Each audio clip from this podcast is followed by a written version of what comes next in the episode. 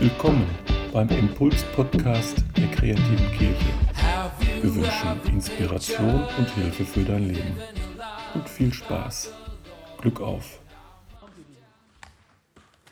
Ähm, ich glaube, ihr kennt das. Ich glaube, die allermeisten Menschen kennen das. Du sitzt im Restaurant, es gibt so eine coole Karte, auf der nicht so viele Gerichte stehen, deswegen guckst du dir jedes Gerät an. Passt das da rein? Das ist nicht das Richtige. Echt? Dann brauche ich noch einen Notenständer, das ist nicht schlimm. Ach cool, danke. Du kennst das, ja? Du denkst lange darüber nach, was soll ich bestellen? Nach ausführlicher Beratung mit dir selbst entscheidest du dich dann irgendwann für ein Gericht. Du bestellst das und kurz bevor es kommt, kommt am Nachbartisch genau das, was deine Nummer zwei gewesen ist. Ja? Und du denkst, Mann, das wäre besser gewesen. Und bist unzufrieden und eigentlich ärgerst du dich den halben Abend, dass du das Falsche bestellt hast. Ich hoffe, du kennst das nicht, aber ich glaube, die meisten Menschen haben das schon erlebt. Im Restaurant ist das nicht so schlimm, aber es ist richtig blöd, wenn dieses Gefühl von irgendwie habe ich nicht das Richtige gewählt oder irgendwie kriege ich zu wenig. Richtig blöd ist das, wenn das ein Lebensgefühl wird. Und das kann passieren. Es kann passieren, dass du frei hast, ja, und eigentlich ist es jetzt Sonntagmorgen, du hast noch den ganzen Tag frei bis Montag, aber es geht dir schon schlecht, weil Montag musst du wieder zur Arbeit und das ist wieder anstrengend und deine Kollegen sind doof und das ganze Ding. Das gibt es und du hast so ein Gefühl von, irgendwie ist es nicht genug. Du bist im Urlaub, du hast drei Wochen Urlaub, zwei Wochen sind um, jetzt geht die letzte Woche um, ja, der Urlaub ist praktisch vorbei und jetzt haben wir gar nicht richtig ausgenutzt und irgendwie, und dann dauert das ja voll lange, bis ich wieder Urlaub habe. So erster Tag Arbeit und ich zähle an, wann ich wieder frei habe. Das gibt es. Es wird ein bisschen ernsthafter, wenn man so in die Lebensmitte kommt. Viele Menschen, man nennt das so Midlife-Crisis. Ich kriege alles früher, ich wette, ich kriege das mit Ende 30. Ne? Die meisten Menschen, ja, ich bin meiner Zeit immer so ein bisschen voraus. Die meisten Menschen kriegen das ja so Ende 40 oder wenn sie die 50 geknackt haben. Hast du das Gefühl, zweite Lebenshälfte hat begonnen, es liegt weniger vor mir als hinter mir und das ist ein blödes Gefühl. Das gibt immer so weiter. Wenn man Enkelkinder hat, irgendwann werden die älter und wenn man Glück hat, erlebt man das noch. Aber dann erlebt man auch, dass die halt Oma nicht mehr so gern besuchen und nicht mehr Oma-Wochenende machen wollen, sondern lieber Wochenende irgendwo anders. Und es kann, ich glaube, es passiert ganz leicht, auch, auch bei frommen Menschen. Es kann ein Lebensgefühl werden. Ein Lebensgefühl von, irgendwie ist es zu wenig. Irgendwie, ja, habe ich das Gefühl, ich werde nicht richtig satt. Irgendwie ist mein Leben so ein bisschen zu wenig. Was ich wichtig finde oder was mich nachdenklich macht, was Jesus uns verspricht, ist ja was ganz anderes. Jesus sagt im Johannesevangelium Kapitel 10, ich bin gekommen, damit ihr das Leben in Fülle habt. Ich bin gekommen, damit ihr das Leben in Fülle habt. Ich behaupte, wir fühlen uns häufig anders. Häufig fühlt sich unser Leben nicht so an, dass wir das Leben in Fülle haben. Und das, obwohl es genau das ist, was Jesus verspricht. Ein Leben in Fülle. Ähm, und das möchte ich mit euch klären. Ich möchte mit euch klären, was Jesus meint, wenn er von diesem Leben in Fülle redet. Und ich möchte mit euch klären, wie wir da hinkommen. Also was wir tun können, um das, ja, um das Geschenk zu kriegen. Dieses Leben in Fülle. Darum soll es gehen. Ähm, also leichter als zu sagen, was es ist und wie wir es kriegen, ist zu sagen, was es nicht ist. Deswegen fange ich damit an. Also wenn du 49 Jahre alt bist und du bist ein Mann und du schiebst deine Midlife-Crisis und jetzt hörst du, Jesus sagt, ich bin gekommen, damit du das Leben in Fülle hast. Dann brauchst du nicht beten, so nach dem Motto, Jesus, ja, wir sind schon so 20 Jahre unterwegs und jetzt höre ich Leben in Fülle, genau das brauche ich. Ich brauche eine jüngere Frau, ein schnelleres Auto und einen Job, der mein Ego so richtig aufpoliert. Du kannst so beten, er wird dich hören, aber das ist nicht das, was gemeint ist. Also ein Leben in Fülle ist nicht, tut mir leid für die Enttäuschung. Das, ich will euch die Wahrheit sagen. Ja. Wenn Jesus ein Leben in Fülle meint, dann meint er nicht ein Leben, das nach, nach weltlichen Maßstäben alles im Überfluss hat. Alles, alles, alles. Das immer jung ist und dynamisch und nie krank wird und irgendwie immer und reich und frag mich nicht. Das ist nicht gemeint. Das hatten die Jünger ja auch nicht, die elf. Jesus meint mit einem Leben in Fülle etwas anderes. Er meint, er meint ein Leben das sich in unserem Herzen ganz anders anfühlt. Er meint ein Leben, das nicht von der Schöpfung lebt, sondern vom Schöpfer selbst. Er meint ein Leben, das direkt aus der Quelle sich ernährt. Ich glaube, wir kommen da auf die Spur, ähm, wenn wir uns die Geschichte von dem reichen Jüngling angucken. Das ist eine Geschichte in der Bibel, da kommt ein junger Mann zu Jesus und er fragt ihn, Jesus, was soll ich machen, damit ich selig werde? Jesus, was soll ich machen, damit ich ein Leben in Fülle habe, das in der Ewigkeit weitergeht beim Vater? Und Jesus sagt ihm, ey, das ist einfach, ne? halte die Gebote. Also Ehre Vater und Mutter. Du, und, und du sollst nicht stehlen und du sollst nicht Ehe brechen und du sollst nicht töten und du sollst nicht falsch Zeugnis reden.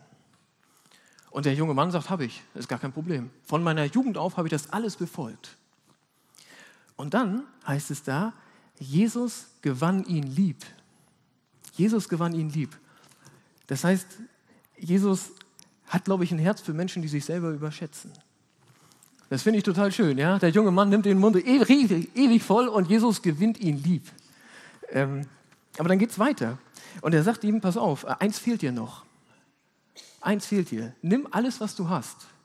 Verkauf es, gib es den Arm und dann folge mir nach. Dann bist du frei. Dann brauchst du dich nicht mehr um deine Schafe und deine Ziegen zu kümmern. Dann kannst du mit mir durchs Land ziehen. Und das macht er nicht. Das kann der nicht. Und deswegen dreht er sich um und geht traurig davon, denn er hatte viele Güter. Also Schafe und Ziegen und solche Sachen. Und überleg mal, was der Mann verpasst hat. In der Bibel ist das der reiche Jüngling, ein Typ, den keiner kennt, außer von dieser Begegnung. Wenn er das gemacht hätte, wenn er mit Jesus mitgegangen wäre, dann würde es jetzt wahrscheinlich in, in, in Rom Kirchen geben, an denen man 100 Jahre gebaut hat, wo sein Name draufsteht. Er wäre einer der Jünger gewesen, dann wäre es halt ein Jünger mehr. Er hätte erleben können, wie, wie Jesus das Reich Gottes richtig Stein für Stein aufbaut. Das hat er alles verpasst. Das hat er verpasst, weil er viele Güter hatte, weil er nicht loslassen konnte, weil er diesen Teil Jesus irgendwie nicht anvertrauen konnte. Deswegen hat er das Leben in Fülle verpasst. Es ist tragisch, finde ich. Die Frage, ich glaube, wir kommen da langsam so in die Nähe. Die Frage ist, wovon lebst du? Die Frage ist, wovon ernährst du dein Herz? sind es die Dinge, die, die so in der Welt sind, die Schöpfung, deine Beziehungen, dein Status, deine, dein Besitz, wie dieser junge Mann? Oder lebst du aus der Quelle ganz direkt? Lebst du aus, aus Gott selbst? Das ist was ganz anderes. Ich glaube, wenn wir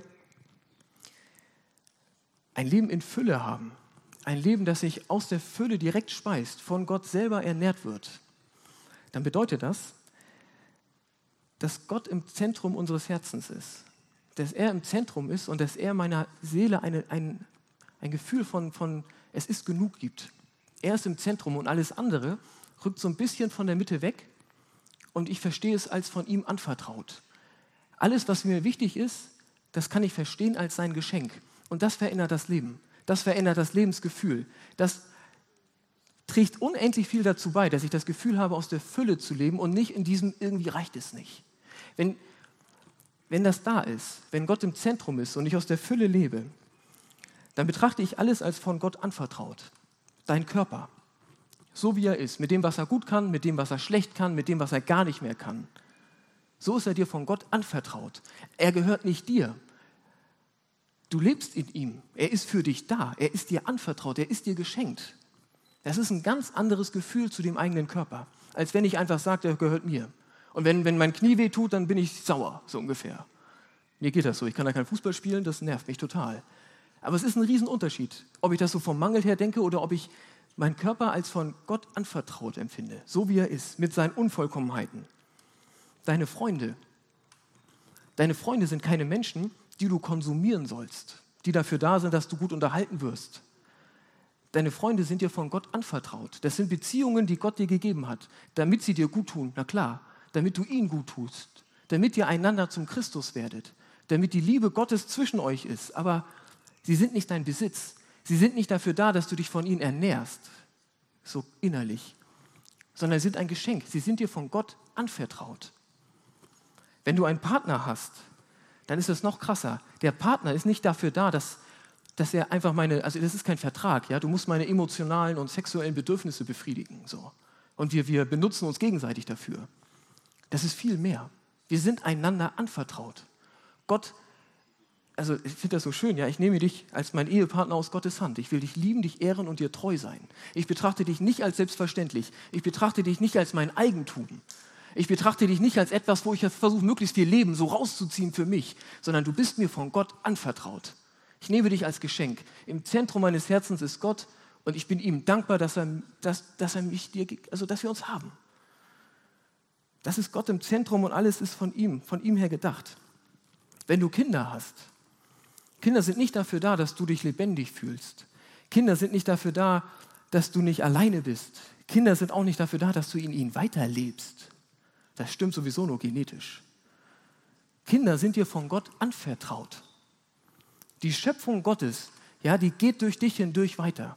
Sie beginnt im Körper der Frau und wenn dieser Mensch dann auf die Welt kommt und ihr kümmert euch um das Kind, dann handelt, dann seid ihr sozusagen der verlängerte Arm von Gottes Schöpfung. Und ihr tut alles, was ihr könnt, damit es wächst und gedeiht. Dieses Kind ist euch von Gott anvertraut.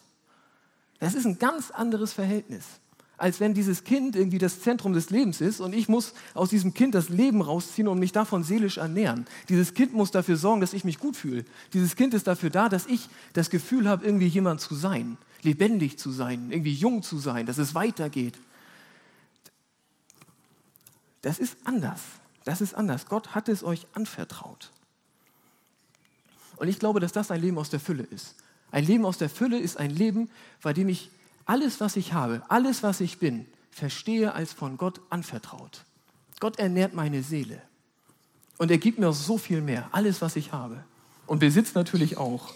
Auch mein Geld, was ich habe, ist mir von Gott anvertraut. Das ist die Fülle. Das ist ein Leben aus der Fülle. Und jetzt ist die Frage natürlich, wie komme ich da hin? Wie kann dieses Gefühl in meinem Herzen sein? Das ist so, der junge Mann geht weg und dann fragen die Jünger, ja Jesus, was ist denn jetzt? Ja? Wenn der jetzt nicht mit dir leben kann, der hat doch alle Gebote gehalten und so, die haben ihm das geglaubt. Wie kann denn dann überhaupt ein Mensch selig werden? Wie kann dann ein Mensch aus der Fülle leben, wenn dieser Typ es nicht konnte? Und dann sagt Jesus zu denen, ja, geht nicht. Bei den Menschen ist das unmöglich. Aber bei Gott, bei Gott sind alle Dinge möglich. Das ist diese Stelle, wo Jesus sagt, eher geht ein Kamel durch ein Nadelöhr, das ist ein ganz, ganz enges Tor in Jerusalem, wo eigentlich kein Kamel durchpasst, als dass ein Reicher selig wird. Jesus sagt, bei Menschen geht das nicht. Wir können das nicht. Wir können unser Herz nicht so frei machen. Aber Gott kann es schenken. Gott kann es schenken. Und ich glaube, es ist, es ist so beides. Es ist ein, ich vertraue Gott alles an ich sage Gott, ich will so leben. Und dann bitte ich ihn, dass er es mir schenkt. Ich möchte euch ein Gebet vorlesen von Ignatius von Loyola. Das ist ewig alt, 16. Jahrhundert. Aber es, es heißt genau das. Ich gebe Gott alles hin und ich erwarte von ihm, dass er mich füllt. Er sagt oder betet, was ich habe und besitze, hast du mir geschenkt. Ich gebe dir, ich gebe es dir wieder ganz zurück und ich überlasse alles dir, alles dass du es längst nach deinem Willen. Nur deine Liebe schenke mir mit deiner Gnade. Da bin ich reich genug und suche nichts weiter. Amen. Die Frage ist, Gott muss das schenken. Es macht Sinn, das in ein Gebet zu fassen und ihm sagen, Herr, so will ich leben. Ich will aus der Fülle leben. Ich will aus dir direkt leben. Aber bevor ich das ehrlich beten kann, muss ich mich natürlich fragen, will ich das eigentlich? Deswegen frage ich euch, wollt ihr das? Könnt ihr das ehrlich beten? Kannst du Gott deine Freunde und deine Beziehungen anvertrauen? Und kannst du ihm sagen, diese Menschen, die ich liebe, die hast du mir, die hast du mir geschenkt. Die betrachte ich als von dir gegeben. Die betrachte ich als von dir mir anvertraut. Ich will sie nicht besitzen. Ich will aus ihnen auch nicht irgendwie satt werden. Sondern ich will, dass das in Beziehung zu dir gelebt wird. Ich will sie gesehen als Geschenk von dir. Kannst du, wenn du Kinder hast, kannst du das beten? kannst du sagen, Gott, ich danke dir für diese Kinder oder für dieses Kind und ich betrachte es als von dir anvertraut. Ich will tun, was ich kann, damit es wächst und gedeiht. Ich will, dass deine Schöpfung durch mich hindurchgeht und diesem Kind zum Segen wird. Kannst und willst du das beten? Dass du Gott deine Familie anvertraust. Dass du sagst, sie gehört nicht mir, sondern sie gehört dir und ich bin so froh, dass du sie mir geschenkt hast. Kannst du das beten? Und das Letzte, kannst du das auch für dein Geld beten? Ich glaube, kein Mensch würde sagen, mir ist Geld wichtiger als meine Familie. Das habe ich noch nie gehört. Und trotzdem behaupte ich, dass die meisten von euch in bestem Wissen und Gewissen beten können, Herr, meine Kinder sind mir anvertraut. Und die Menschen, die ich liebe, sind mir anvertraut und ich bin dir dankbar. Ich glaube, fast jeder von euch kann das beten. Aber wenn es ums Geld geht, wird es auf einmal schwerer. Herr, das Geld, das ich habe, gehört nicht mir, sondern das hast du mir anvertraut. Bei dem jungen Mann ist es ja so gewesen. Vielleicht hat er wirklich alle Gebote gehalten. Ich habe das nur behauptet, dass er es nicht hat, weiß ich gar nicht. Aber bei dem Geld konnte er es nicht. Er konnte seine Schafe und Rinder nicht abgeben. Und das ist heute leider auch oft so. Beim Geld hört der Spaß auf. Gott darf in alle Lebensbereiche, aber nicht an mein Geld. Das ist, in der Bibel kommt das immer wieder vor, das Thema Geld. Weil Geld etwas ist, das nach unserem Herzen greift. Und Geld ist etwas, das unser Herz auf eine gewisse Art gefangen nimmt. Genau an die Stelle rückt, die eigentlich nur Gott zusteht. Und diesen Bereich klammer ich aus. Und das ist nicht gut, das macht unfrei. Wenn du aus der Fülle leben willst, dann musst du auch ein Herr werden über dein Geld. Und dann darf das Geld nicht dich besitzen, sondern du sollst das Geld besitzen. Und du kannst dein Geld Gott dann anvertrauen. Das, das, heißt nicht, dass wir alles spenden, ja, wie der junge Mann. Der junge Mann musste seine Rinder und Schafe hätte der abgeben müssen, damit er frei ist, mit Jesus mitzulaufen. Ganz praktisch, er kann die nicht mitnehmen. Das ist bei uns anders. Gott gibt uns ja auch Mittel, damit wir gut leben können. Aber es macht einen riesen Unterschied, ob ich sage, das gehört mir, das ist meins. Oder ob ich sage, das hat Gott mir gegeben. Gott, das hast du mir anvertraut. Alles. Das ist ein anderes Lebensgefühl. Und ein Leben in Fülle, da gehört das zu. Ihr wisst, es gibt einen ganz einfachen Trick, das zu lernen. Das Verhältnis zum Geld, das verändert sich, wenn man freiwillig was abgibt. Und das ist ein Problem, Kirchensteuern und so, man wird gezwungen, was abzugeben, dann funktioniert das nicht. Das eigene Herz lernt Geld richtig einzuschätzen, wenn ich mich davon freiwillig trennen kann. Es ist eine geistliche Übung. Und ich hoffe wirklich, du glaubst mir, dass ich das jetzt nicht sage, weil wir Geld brauchen. Es ist ja immer der leichteste. Ja, so hält man sich das Thema gerne vom Leib. Ja, so. Die Kirche ist arm, deswegen wird über Geld gepredigt. Ich frage euch, was so ist es nicht. Ja? Unsere, wir haben in den letzten Monaten echt gute Spenden gekriegt, das läuft gar nicht so schlecht. Und es ist auch egal, wo man spendet. Wenn du mir nicht glaubst, dass ich darüber rede, weil ich glaube, es ist ein geistliches Thema, dann bitte ich dich, spende dein Geld woanders. Es ist völlig egal. Du kannst in einer Kirche immer zum Gottesdienst gehen und spendest das Geld woanders. Das ist super. Es geht nicht darum, wohin du spendest, sondern es geht darum, dass du spendest. Es geht darum, dass dein Geld dich nicht besitzt, dass dein Geld nicht im Zentrum deines Herzens ist, sondern dass du damit frei umgehst, dass du das, wie alles, was dir wirklich wichtig ist, als Geschenk Gottes verstehen kannst. Und das lernt unser Herz, wenn es frei gibt. Das ist so. Und je mehr dich das ärgert, desto mehr ist es wichtig für dich. Also, ich glaube, es ist eine Entscheidung. Will ich aus der Fülle leben? Will ich aus der Quelle des Lebens leben? Will ich, dass, das, dass Gott mein Herz direkt ernährt und alles darauf bezogen ist? Alles, alles, alles betrachte ich als von ihm geschenkt.